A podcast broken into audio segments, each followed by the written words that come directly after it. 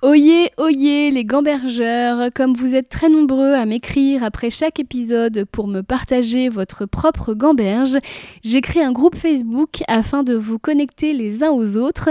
Ce groupe s'appelle Gambergeland, c'est un groupe privé. Pour en être, il suffira de répondre à une petite question et de vous engager à n'y insulter personne. J'ai voulu créer une safe place pour nous, souvent très sensibles et qui nous posons beaucoup de questions.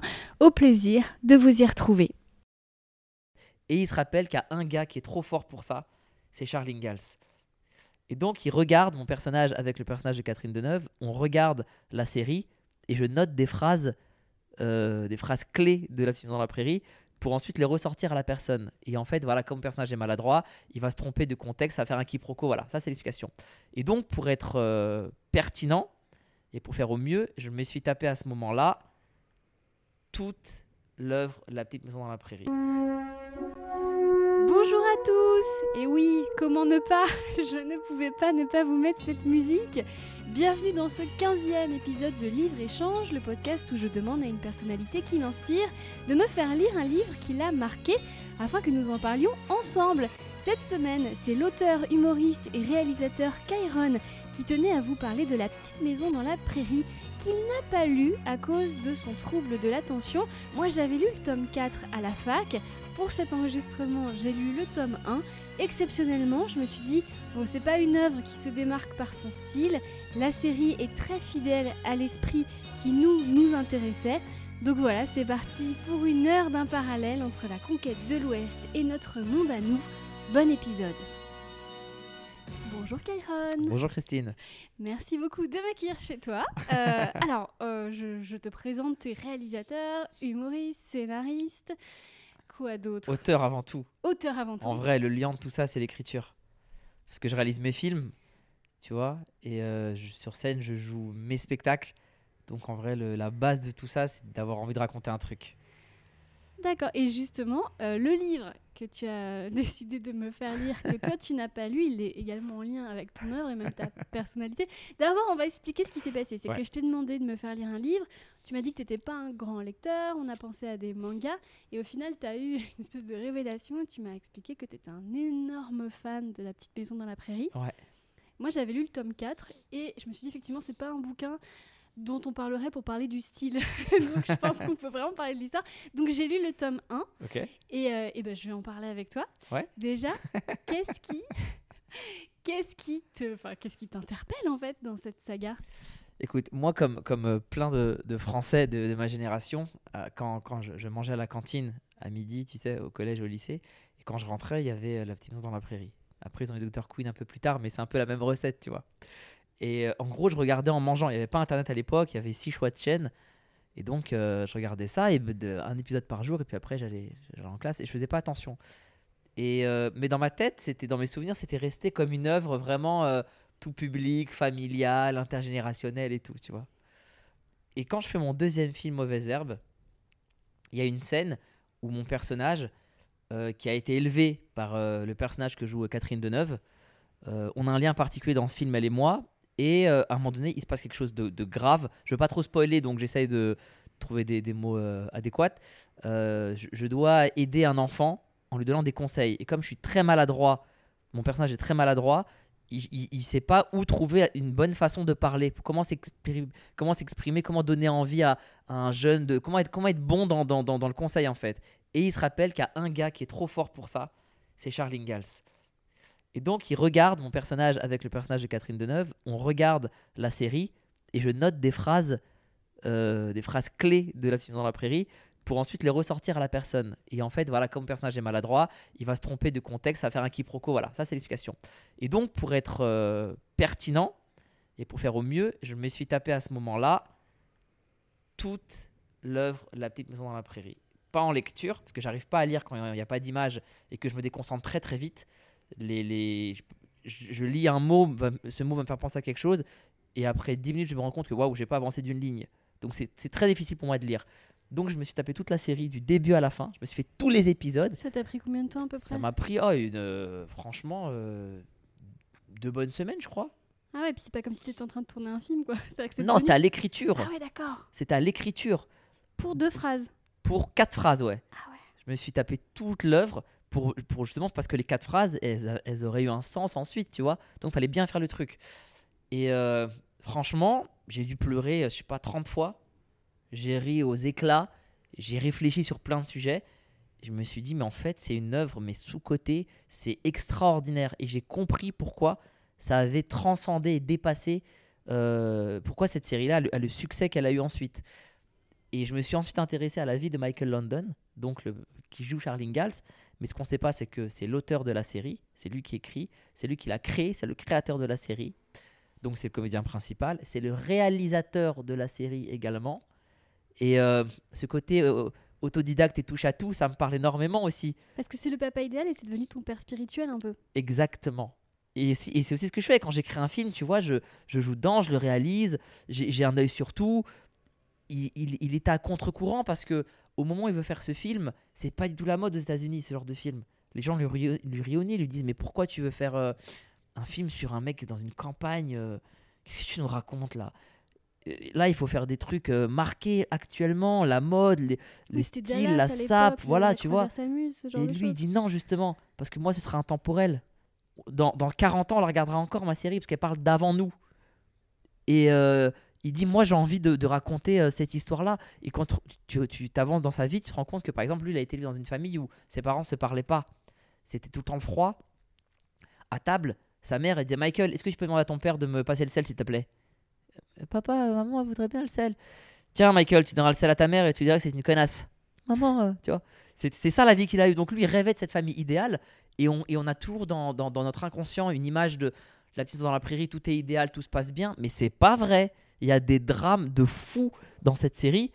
Je sais pas si je, je peux spoiler un peu. Bah évidemment, ouais. Ouais, mais dans euh, très vite, il y a une, une des héroïnes, c'est sa, fille, qui a, je sais pas, qui a 14 ans à l'époque euh, dans, dans, dans- dans la série, qui devient aveugle. Elle perd la Marie. vue. Maringas, elle perd la vue. C'était une dinguerie à l'époque. Quelques épisodes plus tard, euh, t'as le, t'as le petit frère qui se met à fumer et qui fume avec un pote à lui. Et dans une grange, la grange prend feu. Sa grande sœur perd son bébé. Euh, Comme ça, cadeau. Et la mère du pote, elle meurt. Mais ce qui est fou, c'est que tu sais qu'ils ont édulcoré le film, le, le livre, qui est encore plus trash que ça. Et la version du livre qui a été éditée, elle a été édulcorée par rapport à la vraie histoire. Qui Ok. devrait- Donc, T'imagines la noirceur et la fou. de la V1, de la V1, de ta V1. Parce qu'il faut savoir que c'est un livre qui a été écrit par Laura Ingalls Wilder, donc, euh, et c'est sa vraie vie. Exactement. Elle a vécu entre les années 1870 et 1890. Ouais, donc là, il n'y a, pas de filtre. Il y a dû y avoir des histoires de fous avec, euh, avec euh, l'époque dingue dans laquelle ils étaient, où tout se réglait euh, Far West, tout se réglait. euh, la violence était, était beaucoup plus gratuite. Et, mais je sais pas si les thématiques qu'ils ont traitées, parce que par exemple, moi, il y a une thématique, même pour l'époque, je la trouve moderne de fou. C'est que dans un épisode, il y a une fille qui, qui se fait violer. Et il y, a des pers- il y a des personnes qui ont de l'empathie pour elle.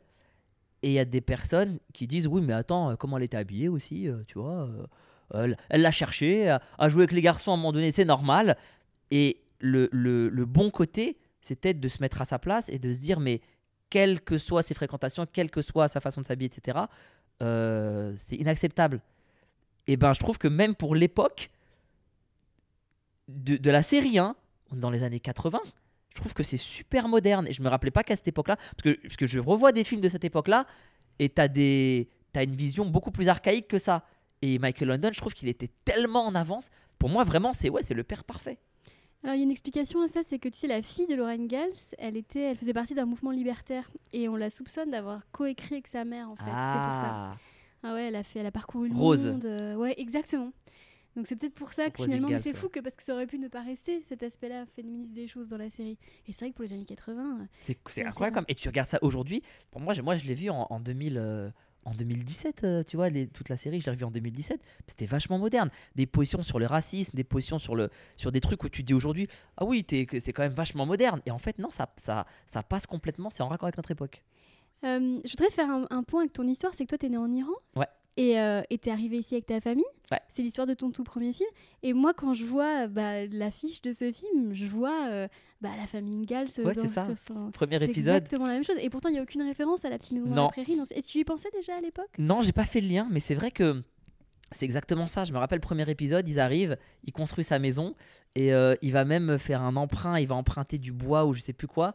Et le, le Nelsolson, qui est le. le, le- Oui, les quincailliers, Ouais, quincailler, c'est un peu le gars blindé de la ville. ça. Il lui dit non, on peut pas vous faire crédit malheureusement parce que c'est pas, il y en a qui, il y en a qui repartent dans la nuit. Et il lui dit non mais moi j'ai pas prévu de repartir dans la nuit. Et quand tu sais à quel point il va révolutionner la vie de, du, de la petite ville qui est Walnut Grove, Charles Ingalls, à quel point il va laisser son empreinte. Walnut Grove, c'est Charles Ingalls. Sans, sans cet habitant-là, il se passe pas tout ce qui se passe ensuite. Et ben, tu te rends compte qu'à petite échelle, c'était pareil pour mes parents.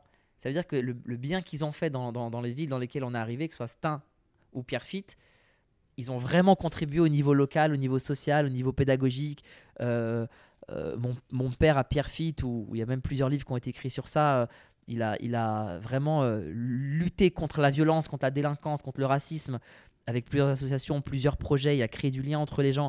Il a amené la médiation dans la ville de Pierrefitte, le fait de régler les problèmes directement en, communiquant sans passer par euh, la loi. C'est devenu une culture à Pierrefitte. Il a formé des, des, habitants de la ville pour devenir médiateurs. Et, du coup, Pierrefitte, il y avait un climat un peu plus sain, où dès qu'il y avait un problème entre de- des voisinages, ça partait pas en vrille. De même, ils allaient voir la structure et ils disaient, ils allaient- ça s'appelle l'AFPAD, ils disaient bonjour, on a un souci avec tel voisin, on aimerait le régler, etc. etc. tu vois et ma mère, pareil, à Stein, elle, a, elle, gérait une, une association qui s'appelait Femmes dans la Cité, pour le droit des femmes. Il y avait euh, au Clos Saint-Lazare, la, la, la cité dans laquelle elle travaillait, tu avais 38 nationalités. Il y avait des femmes de 38 nationalités. Et il y a, tout un travail qui a été fait sur la place de la femme, la place de la jeune fille, la place de la mère, la place de la sœur, etc. Et même un travail sur les hommes. Moi, je me rappelle, bah, tu vois, dans, dans Nous crois rien, je sais pas si tu l'as vu, mais là, il y a une scène où on va à Fontainebleau euh, avec un groupe de femmes. Ça, moi, j'y étais en tant qu'enfant. Avec ma mère et mon père, on a été. Et ce jour-là, ils avaient pris toutes les femmes de la cité et c'était parti à Fontainebleau. Et j'oublierai jamais de, voir 50 femmes en boubou et en djellaba euh, se balader entre les, tableaux. et C'était incroyable, tu vois. Ça, je l'ai vécu. Et donc, ils ont, ils ont impacté leur, euh, leur, leur euh, environnement. Et c'est vrai que c'est un vrai lien que tu viens de, tu viens de mettre le doigt dessus. Tu as raison. Mais je réalise que ton papa, c'était Charles Ingalls. Complètement. Toi, t'as pas eu à, à, à- à pallier à des manques comme Non. Michael London. C'est-à-dire que toi, t'as pas eu à recréer une famille, mais t'as continué à rendre hommage à la tienne, en fait. Complètement. Il y a un truc que mes, mes parents m'ont. Parce que tu sais, à chaque fois qu'on parle de nous trois ou rien, il y a des souvenirs qui reviennent. Et, et- et je me dis, putain, mais pourquoi ça, je l'ai pas mis dans le film? Pourquoi vous me l'avez pas dit plus tôt? Et en fait, un jour, apparemment, quand j'étais en primaire, à chaque fois que j'étais énervé contre l'un, l'autre était solidaire, quelle que soit la situation. J'ai jamais vu mes parents être contre euh, l'un contre l'autre, en fait. Alors que je sais qu'ils l'étaient forcément. Mais ils me l'ont jamais montré. Et euh, un jour, apparemment, quand j'étais petit, je leur ai dit euh, Vous voulez pas divorcer, s'il vous plaît? Si vous divorcez, genre, j'aurai une chance, j'aurai un allié dans cette maison. Parce que je suis fils unique, tu vois. Donc voilà à quel point ils étaient liés, en fait. D'accord. Et euh, ce qui est amusant dans la saison dans la prairie, c'est qu'on les voit arriver sur leur chariot. Ils sont tous souriants, ils sont en bonne santé, il y a une jolie musique. Alors qu'en vrai, à l'époque, les colons, quand ils arrivaient dans une ville, ils étaient sales, ils étaient fatigués, ils avaient entre-temps perdu un cousin ou euh, un oncle sur le chemin euh, mangé par des loups. Ouais. Ils arrivaient, ils étaient même pas les bienvenus. Et, et pourtant, mais je pense que ça incarnait aussi l'intérieur, en fait, ce qu'ils avaient. dans- Et j'ai l'impression que vous, vous aviez ça finalement, cet espoir, cette, cette jovialité. Ouais, non, mais franchement, nous, on est. On est euh, c'est- faut pas que je dise moi, mais mes parents, c'est un truc qu'ils m'ont transmis, mais on- est, on est optimiste, tout le temps, on est positif. Toujours, il y a ce truc de.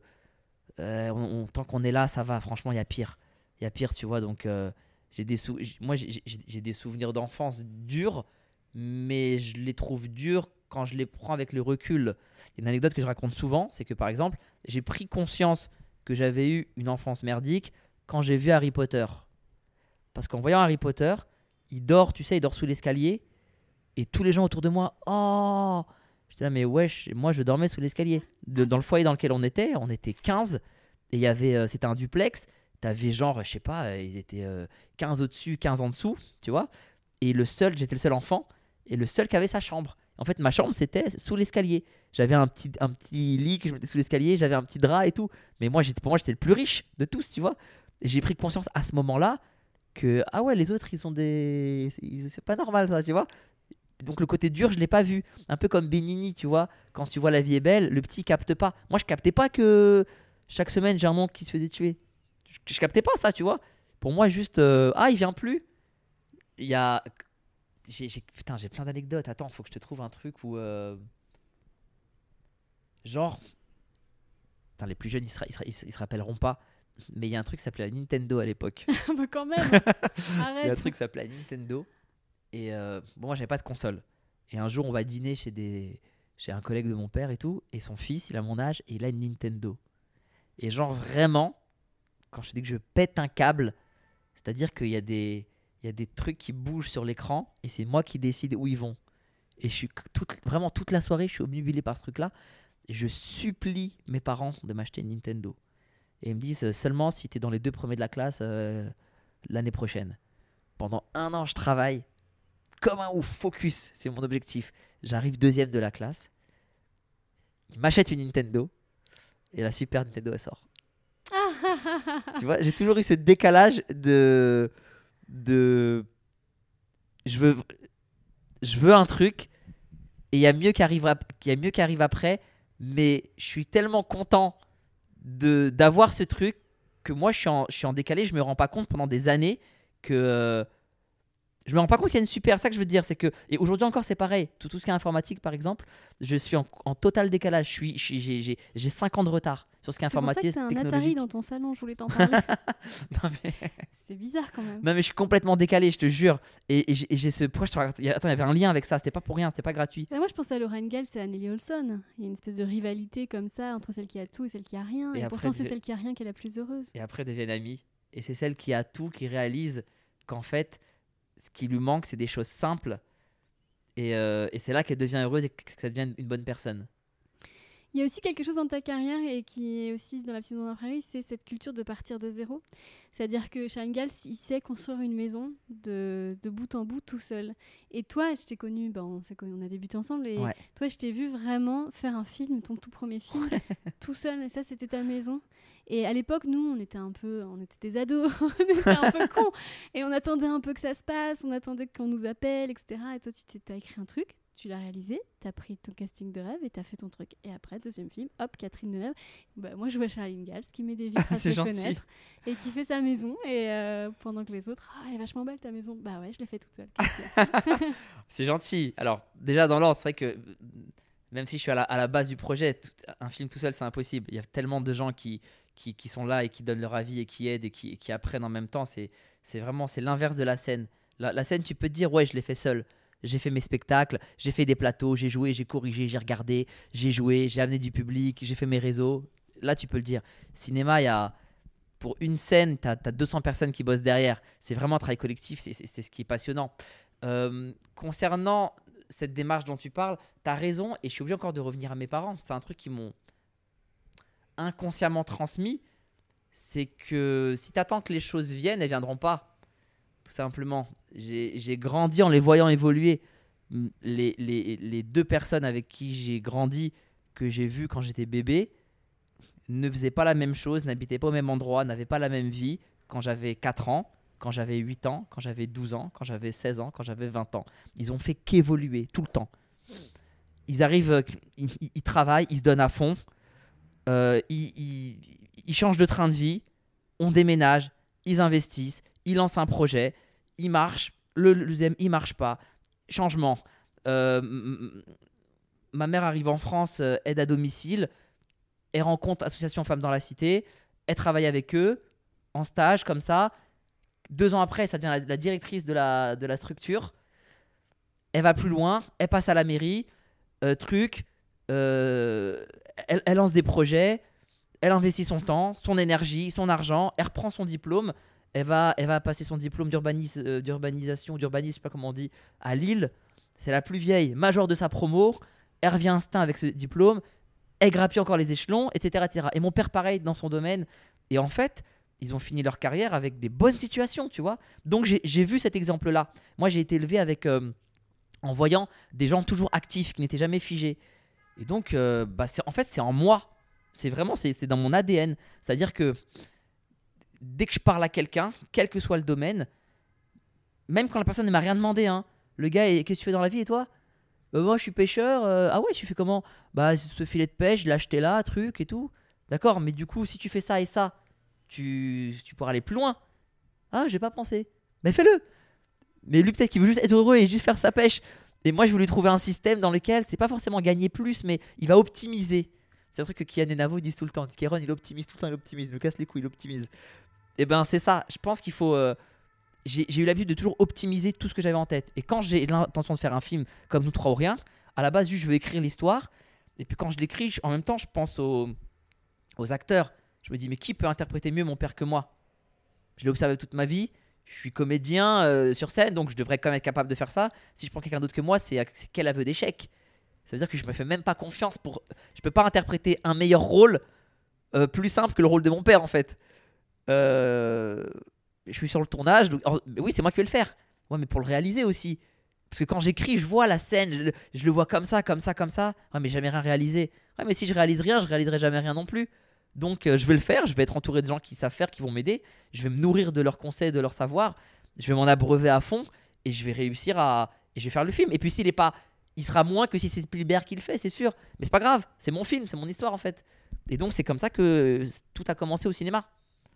C'est marrant parce que tu parles de ne pas rester figé, c'est que dans la vraie histoire de Lauren Gaz, parce que là, dans la série, on les voit, ils sont dans le Wisconsin, à Walnut Grove, et ils bougent pas. En fait, Alors- ils ont bougé. Ah oui, ils ont pas arrêté. Et il est arrivé une chose horrible euh, au papa de Lauren Gall, c'est qu'il s'était installé, il avait construit une maison, et on lui a dit, ah non, finalement, on essaye de se remettre bien avec les Indiens, donc il faut repartir. Donc, et ça a été comme ça plusieurs fois. Et je- du coup, je fais un pont avec la conversation qu'on a eue avant cet enregistrement, où tu me parlais de la galère de ce troisième film.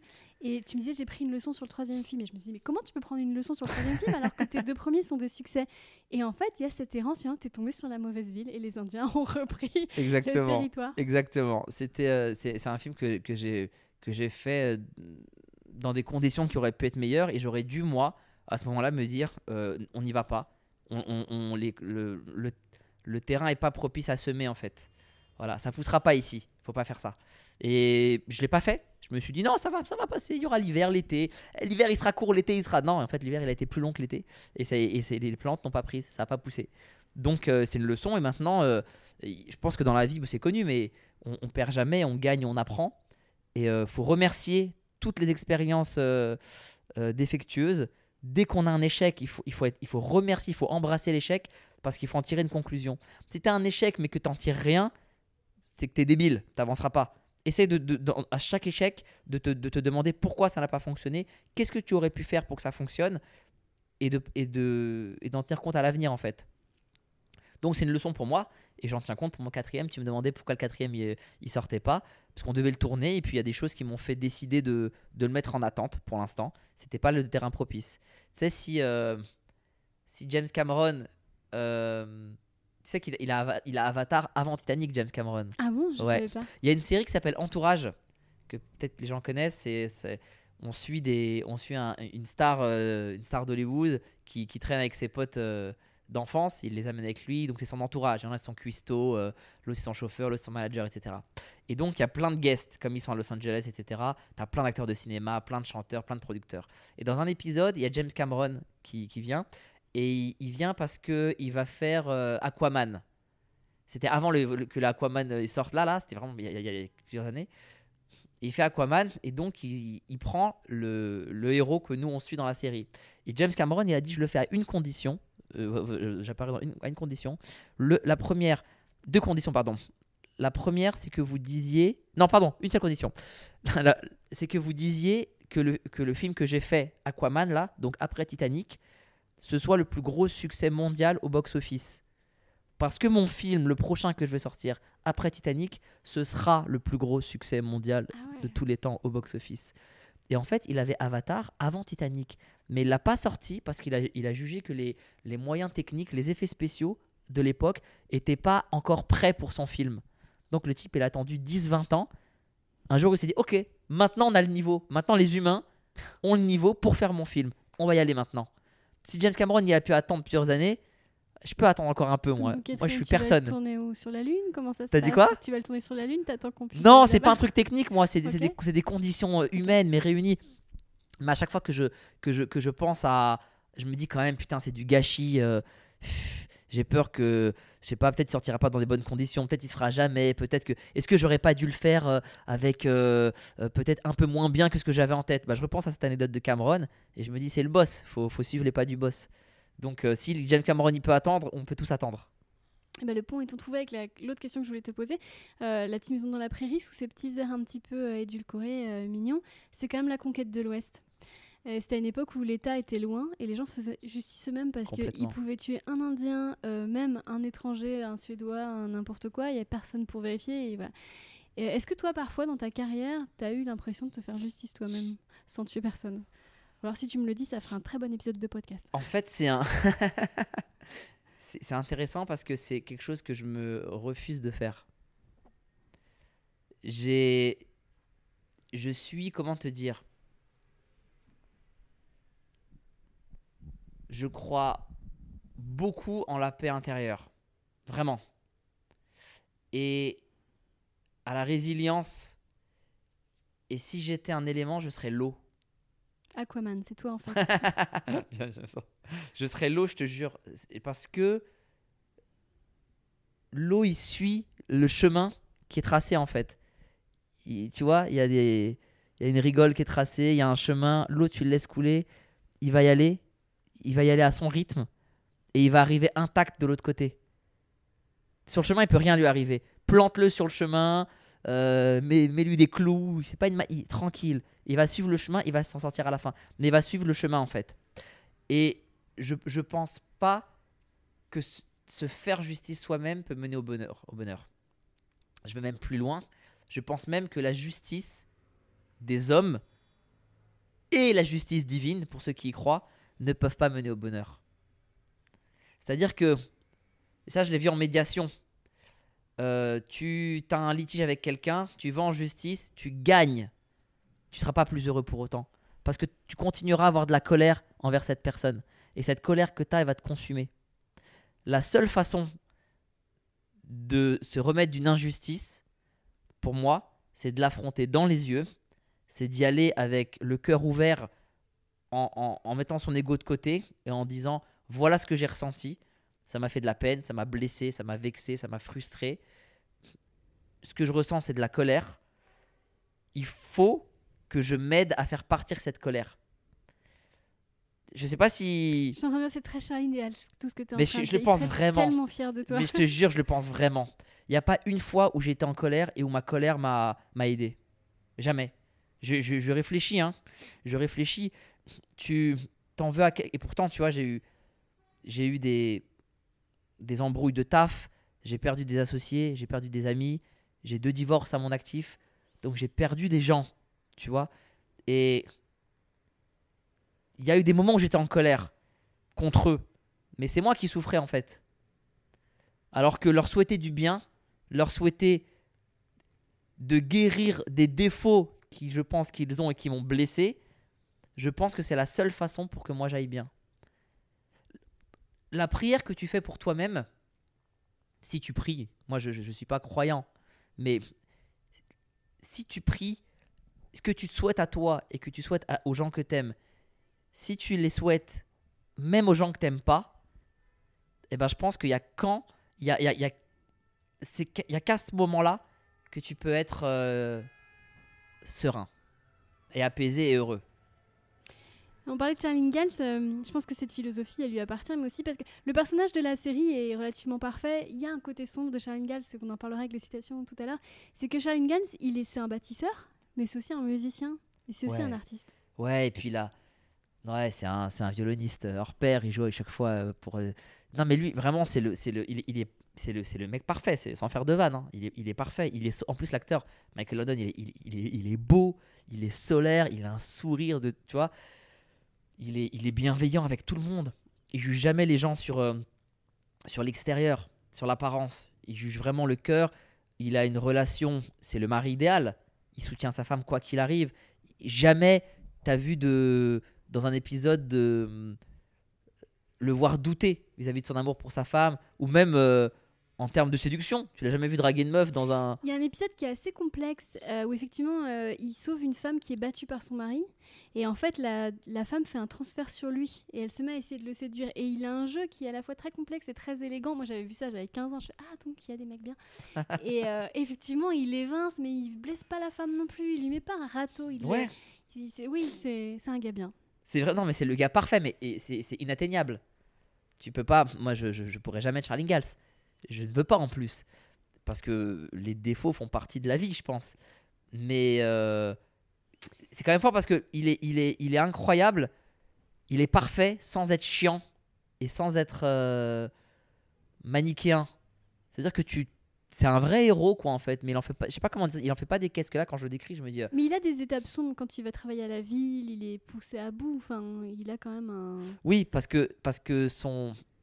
Le monde. Parce que c'est contraire à ses valeurs, en fait. Il se retrouve dans un endroit où il a, lui, il aime la tranquillité, il aime la vérité, il aime être euh, en famille avec ses amis. C'est un bosseur, il travaille au mérite. Et, euh, et tu vois, par exemple, c'est marrant. Il y a un épisode où il. il- c'est un bâtisseur, comme tu as dit, donc il fait même des, des objets en bois. C'est un ébéniste de fou. Et à un moment donné, il fait une, euh, il fait une marque. Enfin, non, il met ses initiales sur un, sur un buffet, une commode. Et il- et on, on lui en demande d'autres, etc. Et en fait, il a, un- il, a un, il a un pote qui meurt dans l'épisode très tôt. Et il dit Moi, mon but, c'est de laisser une trace. Il faut que je laisse une trace dans ce monde, en fait. Et à ce moment-là, pour moi, ça devient le mec pas idéal. Mhm. Parce qu'il perd de vue le vrai objectif. Parce que laisser une trace, ça veut dire écouter ton ego et vouloir rester. Que ce que tu as fait perdure et qu'on pense en vrai encore à toi après ta mort. Alors que pour moi, le vrai objectif de la vie, c'est de profiter au maximum du temps que tu as sur Terre et d'en faire des choses positives et des souvenirs heureux. Quand t'es mort, en fait, t'es mort. Et il y a des gens qui vivent, qui sacrifient leur vie pour leur après. C'est-à-dire pour qu'on, pour que ce qu'ils vont, ils, sacrifient des moments pour qu'on parle d'eux plus tard. Je sais pas si tu. Ouais, mais je, alors, je, je te trouve un peu injuste avec Charles parce que à l'époque, enfin là, ils ont, ils ont des épisodes de paludisme, de malaria. Enfin, je veux dire, ce sont des gens qui peuvent partir du jour au lendemain aussi. Oui, je parle de, je à notre époque, bien sûr. Tu vois, c'est pas nous aujourd'hui, on sait qu'on est là longtemps, alors que Charles, il savait qu'il pouvait partir sans Mais dire moi, je pense qu'on peut partir sans dire au revoir. Mais c'est non, c'est juste qu'en fait, le fait de vouloir quelqu'un, quelqu'un qui va pas réaliser que, que là maintenant, là, tu profites pas de ta vie maintenant pour euh, par ego pour euh, faire un truc fort et qui ce truc va te rester et qu'on va encore parler de toi après. Pour moi, il a, pour moi, il passe à côté de sa vie parce que le plus important, c'est maintenant en fait. Je T'es pas d'accord Mais si, T'as le droit, hein Non, non, mais je voulais évidemment, pour la qualité de ce podcast, je voulais te pousser un peu dans tes retranchements. Non, mais mais c'est parfait parce que j'ai un lien avec euh, la thématique suivante, c'est que c'est aussi l'époque des chercheurs d'or. Et euh, je sais pas si tu savais, mais en vérité, on sait aujourd'hui que c'est pas les chercheurs d'or, en vérité, ils en ont trouvé assez peu de l'or. Ceux Oui. qui sont devenus riches, c'est les vis, euh, c'est tous ceux qui ont fabriqué des outils, des structures, et c'était eux, c'était eux qui ont, ont tout gagné. Et je trouve qu'il y a un parallèle qui est évident avec notre métier. C'est qu'on est tous un peu des chercheurs d'or, on est tous en train de creuser comme des dingues en cherchant la pépite, et ça aussi, c'est vouloir durer. Toi, t'es un chercheur d'or, J'en suis sorti de ça justement. D'accord. Peut-être que je l'étais, t'as raison. Tu cherches plus d'or, c'est fini? Non, parce que non, justement, euh, moi aussi avant, moi aussi un de mes buts c'était de, c'était- qu'on, ouais, comme comme tout humoriste qui débute, comme tout artiste, qu'on parle de moi, qu'on sache que j'existe, qu'on met du respect sur mon nom. Moi j'ai un truc familial où il faut que je fasse mieux que mes parents aussi, tu vois. Et j'ai aussi aussi un truc d'immigré de entre guillemets, je le suis quoi qu'il arrive, donc euh, faut que je sois un exemple positif d'immigration. Je peux pas être un boulet pour euh, entre guillemets euh, les autres immigrés euh, euh, parce que quand t'es t'es immigré et que tu fais de la merde, on va te mettre dans la case des immigrés qui font de la merde. Quand t'es blonde et que tu glisses sur une peau de banane et que tu tombes, on va dire bah t'es conne. T'es blonde, t'as une responsabilité vis-à-vis des autres blonds. C'est qu'il faut pas que tu sois conne. Faut pas que tu nourrisses le cliché. Tu vois En tout cas, on a ce truc. Donc moi, j'ai ce truc en tant que jeune de banlieue, en tant qu'immigré, de, de, de pas être un. Je veux pas être un modèle, hein, tu vois, pas du tout. Je, je suis pas en plus. Mais je veux, je veux pas nourrir encore plus.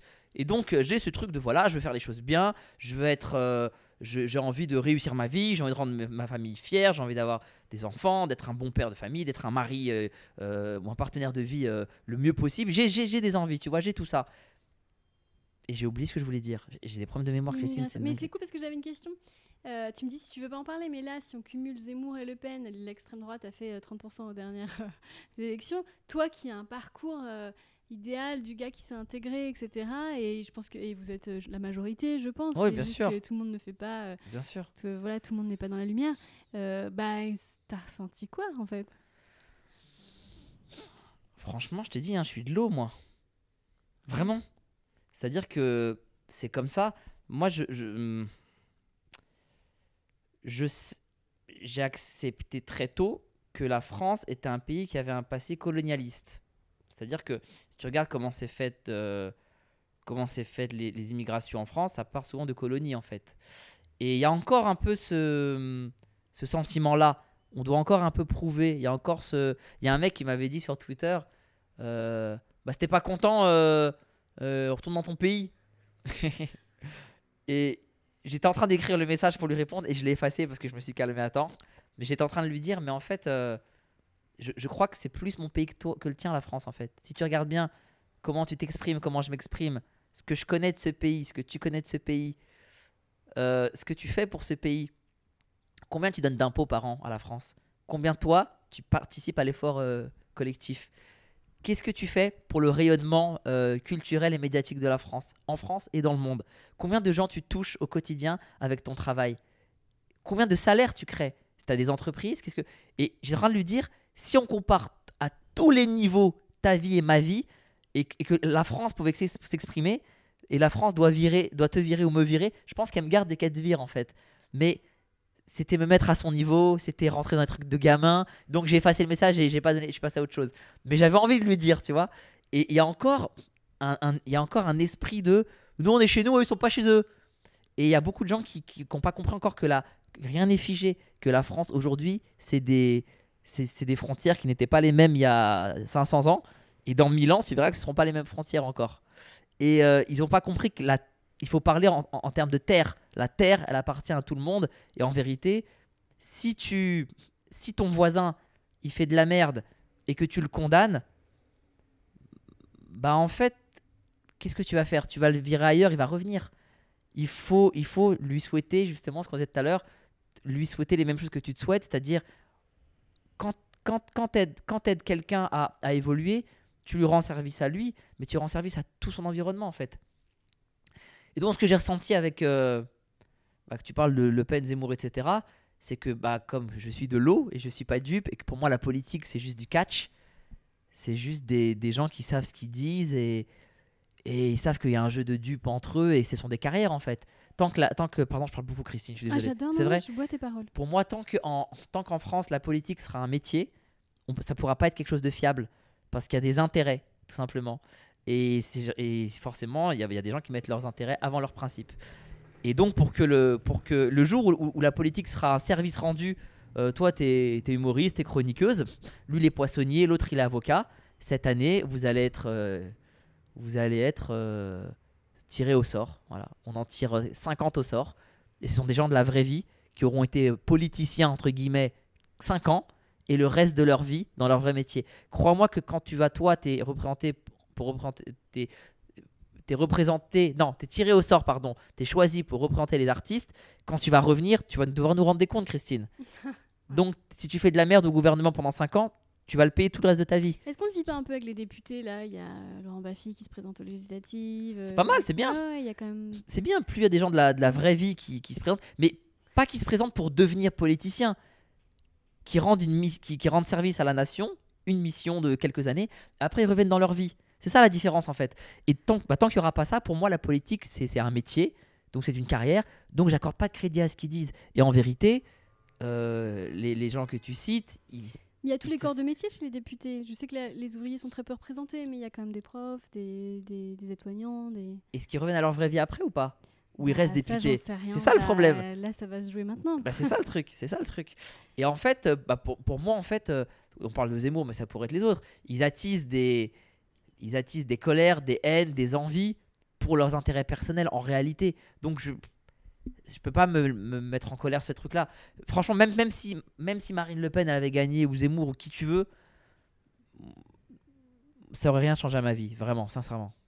Euh, c'est marrant parce que le point avec la petite maison d'après est tout trouvé parce que euh, tous ces flux migratoires qui, que nous, nous, analysons sur euh, des décennies et des siècles, dans la petite maison d'après, ça se joue sur une année, sur un mois sur l'autre. C'est-à-dire qu'un jour, les Suédois arrivent, la famille Olsen, ils sont Suédois, ils arrivent, ils sont les premiers, tout d'un coup, ça leur appartient, puis le lendemain, il y a les Anglais, puis ah, vous n'êtes pas pareil, puis après, vous êtes pareil quand ce sont les Italiens qui arrivent, et ça se fait vraiment sur des petites des conduits, et on se dit, bah, quand on voit la conquête de l'Ouest, l'absurdité de haine, d'escalade, de différence, de peur de l'autre, on pourrait le transposer à nous et dire, mais en fait, tout ça, ça n'a aucun sens au final. Mais en fait, si tu regardes euh, les choses euh, tu mets ta tête dedans et que le, problème il est. Enfin, tu vois, tu, tu, si je te mets une feuille devant les yeux, tu vas la voir, c'est énorme. Tu vas dire, putain, mais la feuille, elle, bloque tout- toute ma vue. Cette feuille est énorme, c'est un problème énorme. Maintenant, si je recule la feuille et que je te mets à 4 mètres, tu vas dire, ah, mais en fait, c'est tout petit en fait. Il y a, y a- une feuille, mais il y a une fenêtre, il y a des rideaux, il y a plein de trucs.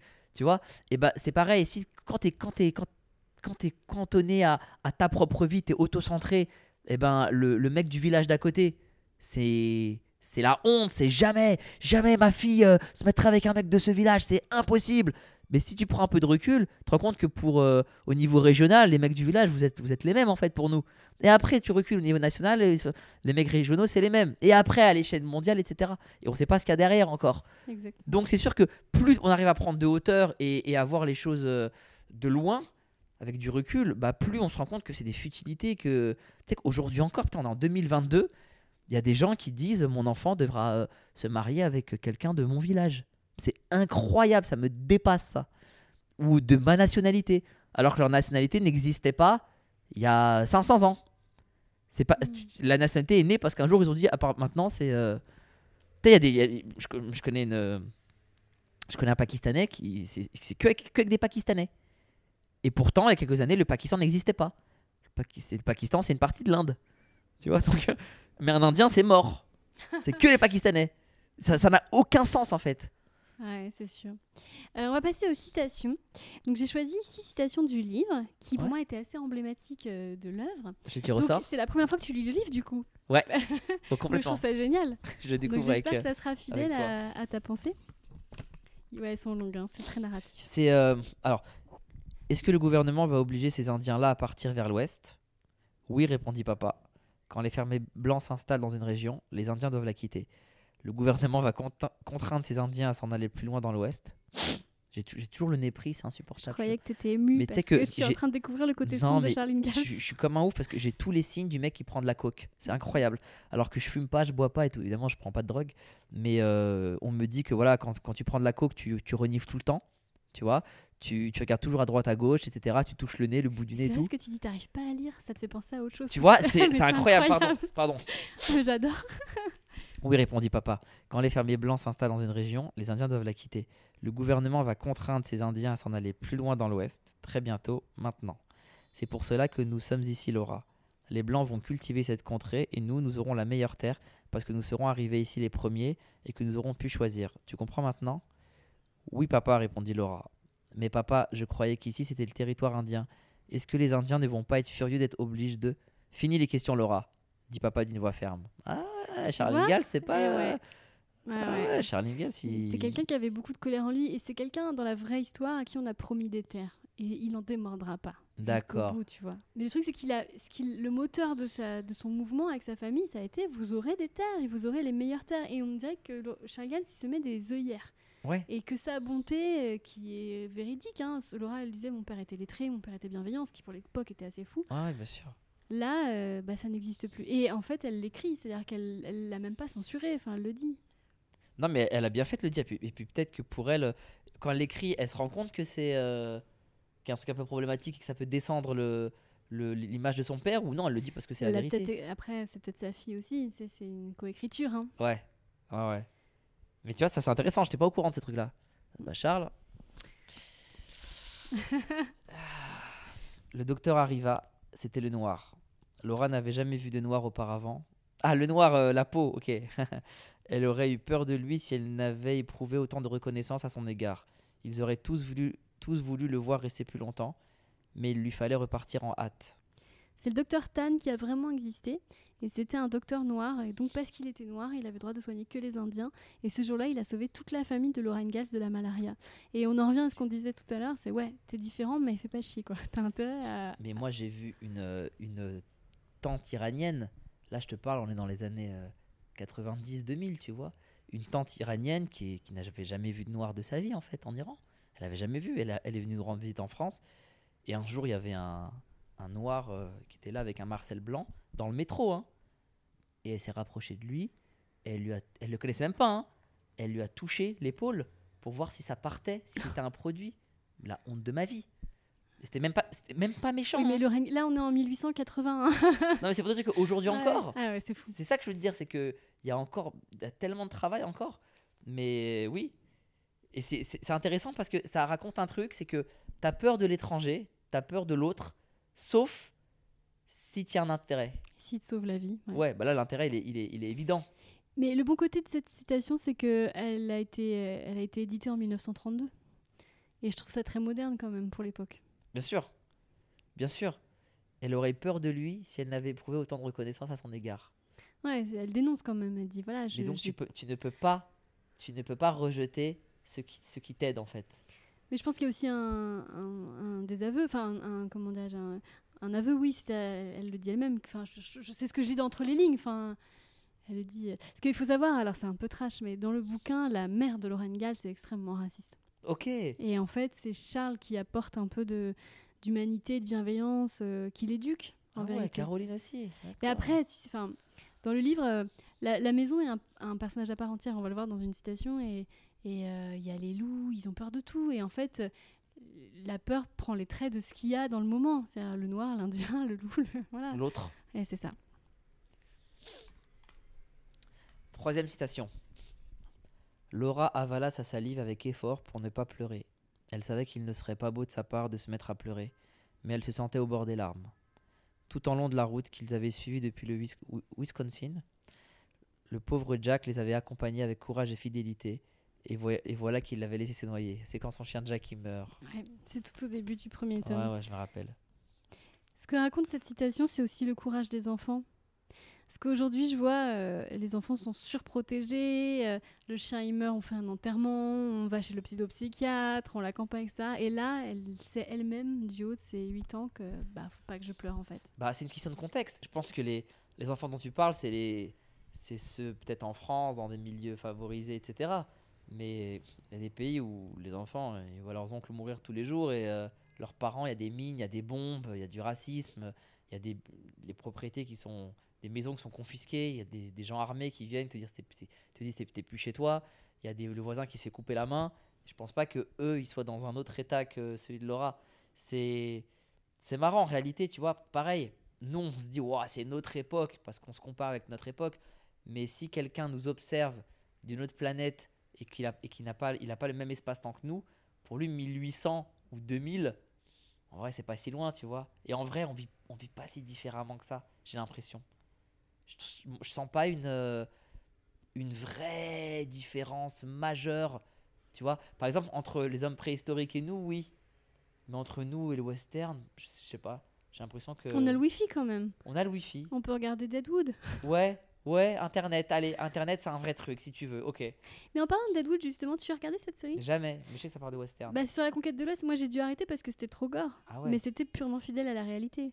C'est-à-dire des cow-boys qui se scalpaient entre eux pour faire croire que c'est les Indiens. Bah, tu ça, vois, regarde. Ça, on voit pas ça dans la petite maison dans la prairie. Non, mais tu vois, aujourd'hui encore, t'as des, t'as des complots. Enfin, tu vois, des, des gens qui font des choses pour faire croire que d'autres. Ouais, bien sûr. On est, on est, on est en un éternel recommencement, j'ai l'impression. Ouais. Alors, laisse-moi te dire, Caroline, que quand nous commencerons à récolter ce que nous aurons planté dans cette terre riche qui est la nôtre, nous vivrons comme des rois. L'espoir, C'est ça. la terre promise. Ouais. Ouais, ouais. C'est intéressant. Bah, il- je pense qu'il faut au moins ça pour euh, traverser euh, un océan, non, quand même? Pour, pour prendre tout ce que tu as, tu sais ce que tu, tu sais ce que tu perds, tu sais pas ce que tu vas gagner.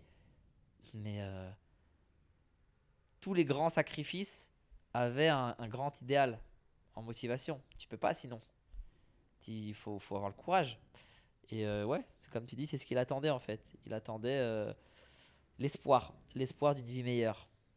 Et Ouais. Cette citation, il revient de la ville et il est allé chercher à la ville plein de nouvelles graines et plein de. C'est vers la fin du premier tome. Mais euh, je pense que c'est aussi. Alors, c'est pas ce que se sont dit mes parents, parce que quand, on- est venu en France, on n'a pas fui une situation euh, pour vivre comme des rois. euh, C'était pas, c'était pas économique. C'était déjà. euh, on va pas se faire tuer. Tu vois? On va pas se faire tuer. Et euh, mais c'est aussi ce que se disent beaucoup d'immigrés. C'est vrai qu'il y a un parallèle, hein, il y a un vrai parallèle avec. Ah, tu- C'est marrant, t'as l'air étonné de constater qu'il y avait autant de choses entre euh, la petite maison la prairie et ta vie. J'avais pas fait le lien. je Alors que pour moi, dès que j'ai commencé à travailler ce podcast, ça m'a sauté à la figure. Ouais, je j'avais j'avais vraiment pas fait le lien. J'avais pas été au bout de la réflexion. Mais c'est inconscient.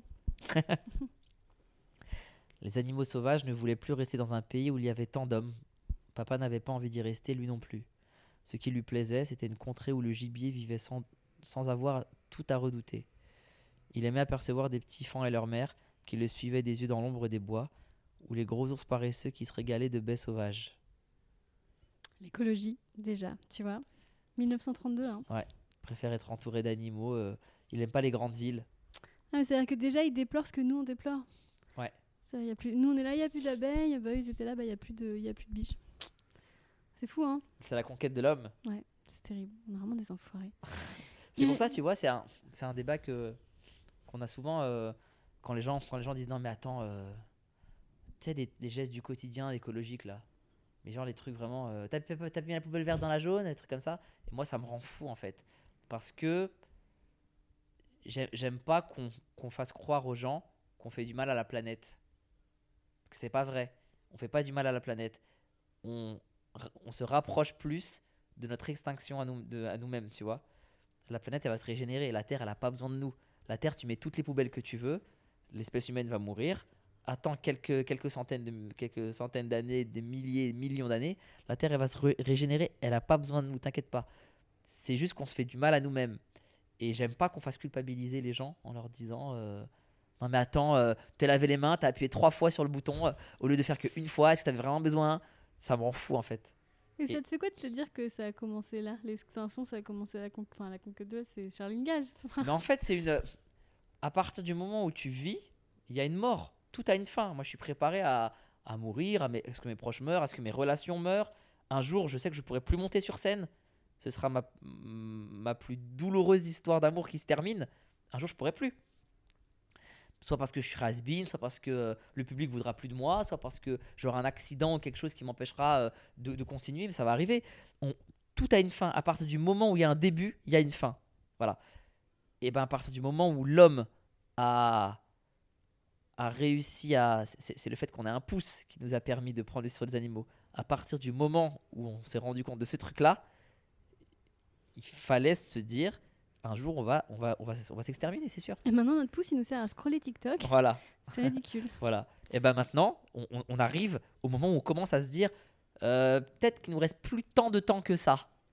Et, et on va arriver, à- je sais pas, je sais pas moi je, je, je- je me suis pas renseigné, mais ils disent quoi les statistiques le L'humain, il nous reste combien de J'en temps en vrai? Tu l'as vu, Idiocratie? Ouais, Ouais, bah ça va loin quand même. Hein. Ouais. C'est un film où à la fin les gens sont complètement teubés, mais c'est dans un futur lointain. ouais, ouais, Mais ils sont teubés. complètement. Mais euh, on commence à, à- à- à se réveiller et encore, et encore, parce que on a toujours notre intérêt personnel qui est plus fort que tout. On n'est pas comme des fourmis. On n'a pas ce truc de penser en espèce et en groupe. On est vraiment, c'est l'individu. Mais euh, oui, c'est la fin. C'est, c'est- ce sera bientôt. euh, Enfin, bientôt. Bien encore un bon podcast bien réjouissant. Ouais, Là, non, mais Rosa Bernstein qui m'a parlé du suicide, mais en fait, Elise Moon de la mort, du chagrin d'amour. mais je pense que là. quand t'es quand t'es euh, quand t'es lucide, t'es forcément un peu euh, soit cynique, soit tristement réaliste. Tu peux tu peux pas être lucide sur ce qui se passe et euh, et sauter au plafond, euh, c'est pas possible parce que tu sais ce qui se passe. Donc et t'interviews que des artistes ou que des gens qui qui qui écrivent, qui ont une réflexion. Donc à mon avis euh, au minimum lucide. C'est vrai. Il reste une citation et je l'aime beaucoup. C'est comme par hasard la dernière Ouais, vraiment. elle est assez réjouissante, ouais, tu vas voir.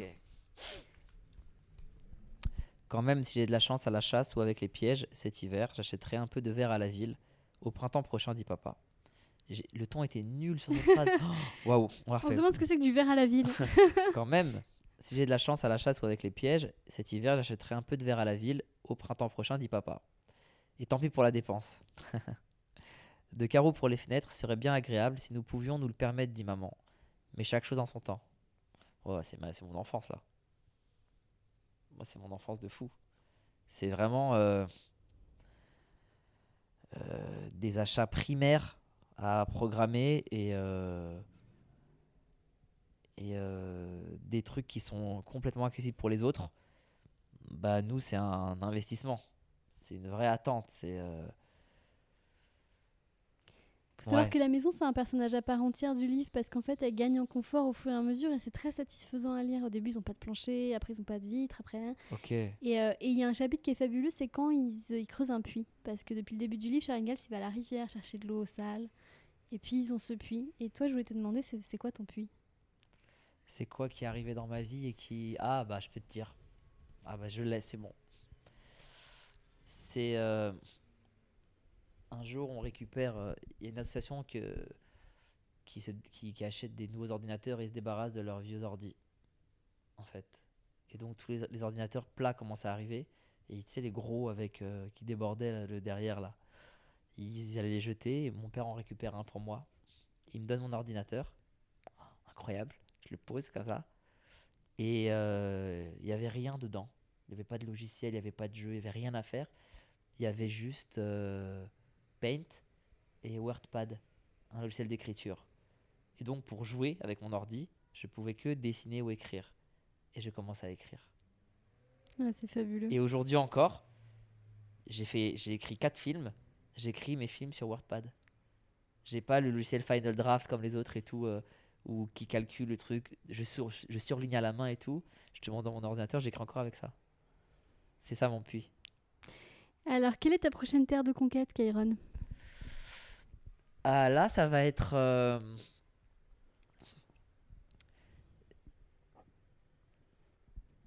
Pour ce qui est de du stand-up et du cinéma, je suis, je suis en paix. J'ai plus ce, ce désir que je, cette vo- volonté que j'avais peut-être avant de, de prouver, de montrer, je peux, je suis capable. Je suis pas arrivé au bout de ce monde-là, mais si on avait été dans un jeu vidéo, je pense que j'ai bientôt fini le monde du stand-up et le monde du cinéma. J'ai plus ou moins fait tout ce que je voulais faire. Il y a un nouveau monde qui me passionne en ce moment, c'est le monde du five. C'est quoi? C'est le foot en salle. Ah ouais? Ouais. Et j'ai envie de m'investir dans le foot en salle. Et il y a, y, a, y a un truc à faire en France. Il y a, y a- il y a des ponts à, à mettre en place, il y a des liens à créer. J'ai envie de lancer des projets euh, dans ce, dans ce domaine-là, en fait. Donc ça n'a rien à voir avec l'écriture. Mais c'est un monde qui me passionne. Et je, je, sais qu'à dans, dans quelques mois, euh, je vais lancer des, des idées, des projets. Je vais, je vais m'investir dedans.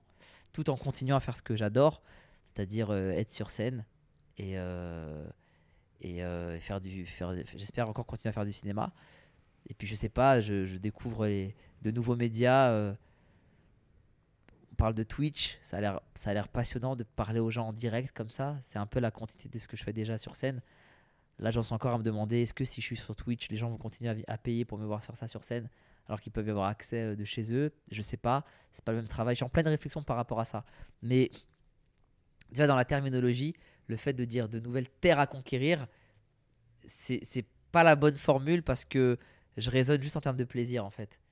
J'attends la fin, je sais pas quand je vais mourir, mais ça va venir. Ça peut être tout à l'heure en traversant dans 15 ans, qui peut savoir. Juste, je veux avoir un maximum de moments joyeux et d'éviter la couenne dans la vie. Tu sais, dans la charcuterie, tu as, la charcuterie et tu as la couenne. Le tour qui est le gras qui est dégueu là. J'ai- je- mon but, c'est d'avoir un maximum de charcuterie, un minimum de couenne dans la vie. Eh ben, on te souhaite un maximum de charcuterie. Merci beaucoup, C'est Kairon. avec plaisir. Végétarienne que je suis, j'espère que cet épisode a été pour vous de la bonne charcuterie. Et pour rester sur le registre de la nourriture, la semaine prochaine, je concrétise une envie que j'avais depuis très longtemps, parler de littérature de cuisine. J'aurai donc le plaisir de recevoir le chef pâtissier Nicolas Paciello qui a accepté de replonger avec moi dans son livre de recettes mythiques Gâteau de Christophe Felder et Camille Le Sec. J'en ai déjà l'eau à la bouche, mais pas autant que mon chat que vous entendez derrière moi et qui miaule pour avoir ses croquettes. Bref, je vous souhaite d'ici là de prendre soin de vous et de votre bibliothèque, bien sûr. Oui, Francis, j'arrive. À bientôt!